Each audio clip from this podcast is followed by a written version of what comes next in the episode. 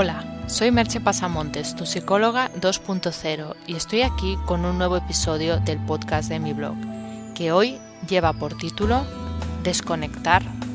¿Eres capaz? Entramos ya en el periodo vacacional y la mayoría deseamos disfrutar de un merecido descanso tras los días de trabajo. Evidentemente los que tenemos la suerte de hacerlo, ya que lamentablemente muchas personas no pueden decir eso.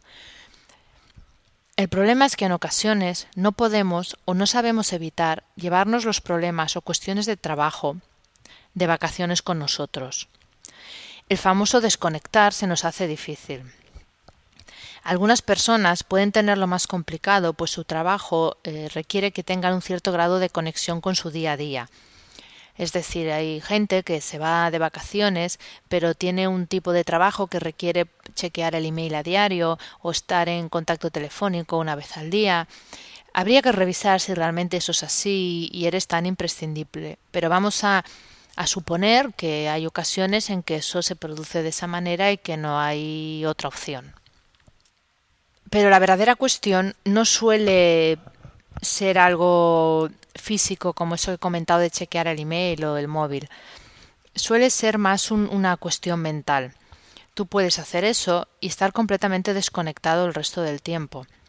O puedes no tener que conectar ni una sola vez, como es el caso de muchísimas personas, y en cambio estar conectado mentalmente.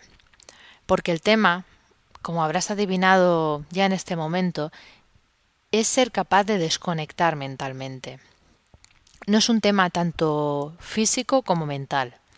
Es obvio que si no necesitas estar en conexión, te va a ser más fácil desconectar mentalmente, porque no vas a tener ahí recordatorios, eh, no se va a dar la ocasión de que te expliquen algún problema que te pueda preocupar, etcétera. Pero aún así, muchas personas seguro que estarán de acuerdo conmigo cuando digo que aún no teniendo que hacer eso, el tema trabajo sigue presente durante las vacaciones. Una de las maneras que facilita el desconectar mentalmente es dejar las cosas en orden antes de marcharnos. Tradicionalmente partimos el año en dos mitades. Una coincide con las Navidades y el comienzo del año y la otra con el verano y las vacaciones. Son como dos mitades más o menos naturales que tienen que ver también con cómo funcionan los colegios, las vacaciones de las empresas, etc. En el comienzo del año es más típico hacer revisión del año pasado y plantearnos lo que llamamos los propósitos del año nuevo. Es algo que lo he comentado otras veces y es bastante típico hacerlo entre diciembre y enero, haces una lista de propósitos. En verano no obstante, quizá no es tan frecuente hacer esto. Sin embargo, yo creo que es una buena práctica. Hacer mm, o dar una mirada a cómo ha ido ese primer periodo del año nos puede servir para revisar cómo están yendo realmente las cosas qué objetivos de los que nos habíamos propuesto estamos cumpliendo y cuáles hemos de ajustar. Si hacemos esto antes de coger las vacaciones, podemos tener un panorama de dónde estamos con respecto a nuestros propósitos y establecer dónde queremos llegar en lo que queda de año. Hacer este ejercicio nos permite ejecutar esta fase de ordenar las cosas antes de marcharnos. Aquí además tú puedes añadir los aspectos prácticos que por tu trabajo necesites realizar, cerrar temas, encargar cosas que no podrás hacer mientras no estás, dejar alguna manera de localizarte si para ti es necesario o importante, eso te deja más tranquilo, asignar las tareas a las personas que realmente crees que las pueden ejecutar, etc.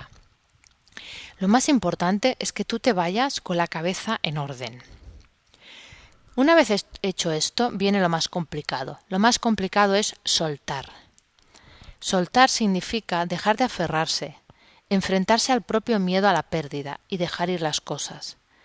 Es ser capaz de asumir que no lo puedes tener todo controlado y que cuando te vas pueden pasar cosas inesperadas y tú no estarás ahí para solucionarlas. Es también asumir que incluso cuando estás, a veces hay cosas que no se pueden solucionar es bailar con la vida, danzar con lo que hay, vivir de verdad en el aquí y ahora. Y el aquí y ahora de tus vacaciones es la experiencia que estés viviendo, sea en la playa, en la montaña, en una ciudad, en un pueblo, en tu país, en el extranjero o en tu casa, donde estés. Es como dice un proverbio zen, vaciar nuestra taza. Aceptar las cosas que vienen. Aceptar que las cosas vienen y van, que nada permanece y que todo cambia. Y que además, al vaciar nuestra taza, nos damos la opción de que entren nuevas cosas y realicemos así nuevos aprendizajes. Lo esencial finalmente es que las vacaciones, y lo que es más, nuestra vida, no acabe siendo solamente los 15 días en agosto. Si te apetece, puedes entrar en el, en el blog y ver el link a un vídeo con este título que, bueno, que es bastante divertido y muy significativo. Lo esencial es disfrutar cada momento de tu tiempo vacacional. Si lo haces así, si aprendes a disfrutar cuando estás de vacaciones, luego te será más fácil hacerlo también en tu tiempo de trabajo. Me gustaría dejaros con un haiku que es una muestra de poesía muy centrada en el aquí y ahora.